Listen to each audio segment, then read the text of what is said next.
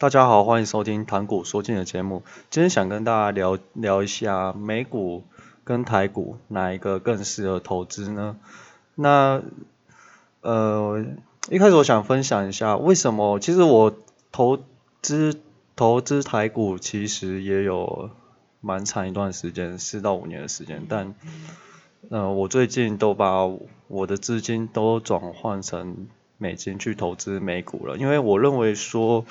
美股相对于台股更适合，更容易可以赚得到钱。这是我我的我我说的是针对一般的投资人呢，一般的投资人呢。那如果我相信也是有人台股跟美股都可以赚非常非常多的钱，但这我觉这应该是少数了，因为在投资者来说啊，十个当中大部分都是亏钱的。这个呃应该是有数据去可以。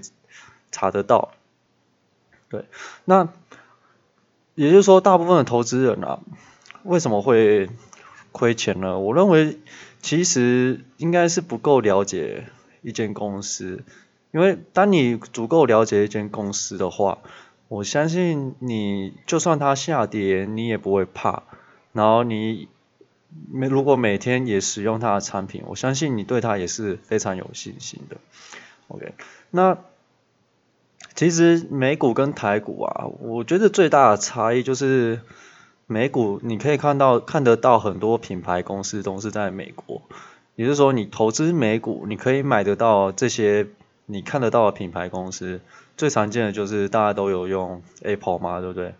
车子的话就特斯拉这几种，那台股的话就是主要都是零组件啊，不然就代工，所以你买台股的股票，你也很常听到说什么。诶，苹果概念股啊，特斯拉概念股啊，什么叉叉叉概念股，那其实啊，品牌赚的基本上都会比零组件还要多啊。那其实台积电是例外，台积电它虽然是代工，可是它有个技术性的垄断，你知道吗？所以你你说代工不好吗？代工赚的。一般来说不会比品牌股还要多啦，不然其实你可以看一下，我举个例子，呃，你看那个苹，我们就说举例一个苹果好了，苹果赚的钱跟苹果前五大供应链赚的钱来去比较，然后再比较一个苹果的从以前到现在的涨幅与前五大供应链的涨幅，其实都可以看得出来，品牌股明显的涨幅是优于那个供应链零组件的。厂商，那既然如此的话，我们如果选择一个比较大概率上比较会涨的公司，像品牌股的话，我们一般投资人的获利的机会会比较大。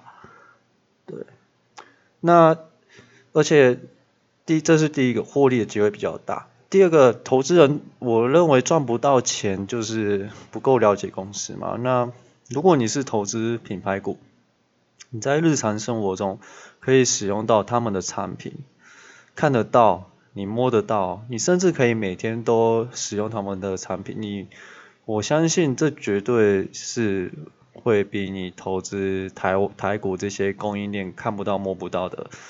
还要更了解，而且你会更有信心去投资。就是当股价下跌的时候，如果你投资的是品牌股，我相信你不比较不会恐慌的，因为你比较了解，你每天都在使用嘛，对不对？所以美国的好处，投资美国的好处很多啊。那第第另外一个好处就是，你买卖美国的股票其实是不用交手续费，算是税的。这除非你是有一些股利股息的话，在美国是要交税的。不然你其实一般的买卖资本是得利税什么的那些，我们台湾人去国外开户是算外资吧？对，其实买卖都不用税的。像国国外现在都比较大的券商，基本上都是走这个方向。但你在台湾的话，你台湾的税其实跟国外比是高蛮多的，也就是说你在台湾的买卖成本相对来说是比国外高很多的。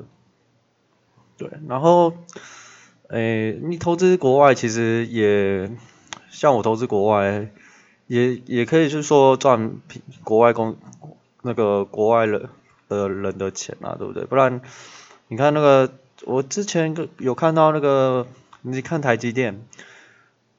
那个外资都买台积电，台积电有七八成，印象中是七八成都是被外资买走，然后每年外资领的股利大概几百亿都，台积电的股利几百亿都被外资领走，也就是说我们台湾人辛辛苦苦赚的钱都被外资赚走，那听听起来不会很突然吗？那那如果你你你国外人可以来赚我们台湾人的钱，那为什么我们台湾的人不能去？赚国外人的钱了，对不对？那基本上，如果大家去做比较啊，我是觉得，如果以同样一笔钱来说，你我相信一般人买个什么冰箱还是什么的，都会去比比较不同的厂商。就是你其实一般人在日常生活中，只要花比较大笔钱的金额，都会去货比三家嘛，对不对？那我如果你投资相对一定也是一笔很大的钱，那其实你可以去比较一下台股市场的优缺点以及美股市场的优缺点。我相信各种比较起来，美股市场的优点相对性台股会比较好，因为美股，而且况且美股你可以投资的标的又更多，这种种比较起来啊，就是。投资的标的、投资的公司以及交易的成本这些，我认为都是美股优于台股。那很多人，诶，我我跟我朋友说，跟我周周遭的人这么分享，美股会比较好。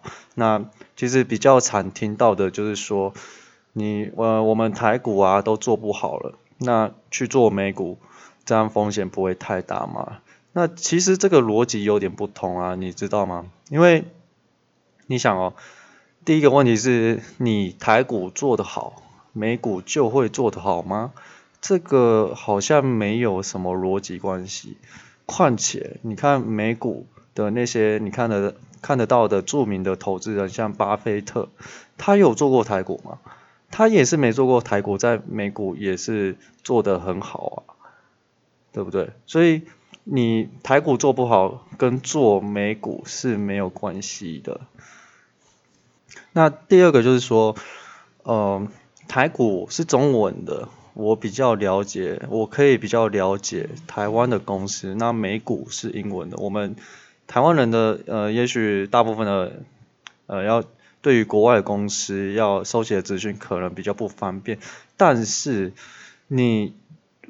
投资台股是中文的，你就真的比较了解吗？因为我们一般的投资人，毕竟也不是业内的人士，或是产业人士，或是比较专业的人，我们看得到的这些资讯，难道就真的看得懂吗？就像如果没有仔细去研究的话啦，所以。嗯、你说语言跟资讯是中文化比较容易理解，但其实你美美股它现在也有很多酷狗翻译啊，你要查得到的资讯，其实网络上都找得到，都不输于台股的资讯。那甚至有一些美股的资讯，甚至比台股的资讯还要多，因为美股有很美股的市场是很大的，那他们的公司也很大，会有很多的研究员。去研究他们，而且也有很多的研究报告，甚至都可以在网络上找得到。那如果只是基于以上两点，然后就觉得，嗯，美股好像台风险会比台股大，我觉得是有点可惜啊。因为其实只要仔细仔细的去了解，你会发现美股其实是很好上手的，而且，呃。风险其实是比台股还要小的，而不是像大家说的哦，美股没有涨跌幅，风险很大。那台股有涨跌幅，呃，风险就比较小嘛。你你想，你每天跌停股票，你也是卖不出去啊。如果遇到那种这种大的，诶利空好了，像堪忧，你根本卖不出去啊。可是如果是美股，你至少还可以做买卖，因为它没有涨跌幅啊，你随时就是它只是对都可以成交嘛，对不对？然后，诶，还想要再补充的一下，就是说，美其实一般的投资人啊，比较适合的策略是 buy and hold，就是买进后持有，这是比较好的，因为我们股票都有高低嘛，那如果你要做波段啊，我相信一般的人啊都没办法卖买低卖高啊，因为。我们一般的人真的不是高手，当然，你如果你是高手的话，我相信你其实也不用，你其实台股、美股都 可以赚到翻掉了，对。但我们一般的人哦，要做到买低卖高是很难的，比较适合我们一般的人，我认为是买进持有的策略。那如果买进持有的这个策略啊，其实更适合的是。美国的股票的品牌股，大家可以去。其实巴菲特也是用这个策略啊。但如果今天巴菲特哦，他是在台湾用这个、用这个策略，我告诉你，他绝对不会成为巴菲特，因为台股适用于这个策略，可以适用这个策略的公司真的是太少了。大家可以如果可以去了解一下。有哪个公司可以连续十年上涨？我目前台积电一定是可以的吗？那除了台积电，还有哪些公司可以呢？那这些公就是以比例来说的话，是相对性的比较少。对于美国公司，可是你美国公司啊，很容易就找得到那种可以连续涨个十年，像 Apple、像 FB，大家耳熟能详的这些科技巨头，Google 这些，所以。嗯，buy buy and hold 买进持有的策略哈，比较适合我们一般人。那我们一般人要用这个策略的话，要投资品牌股，比较可以适用于这个策略。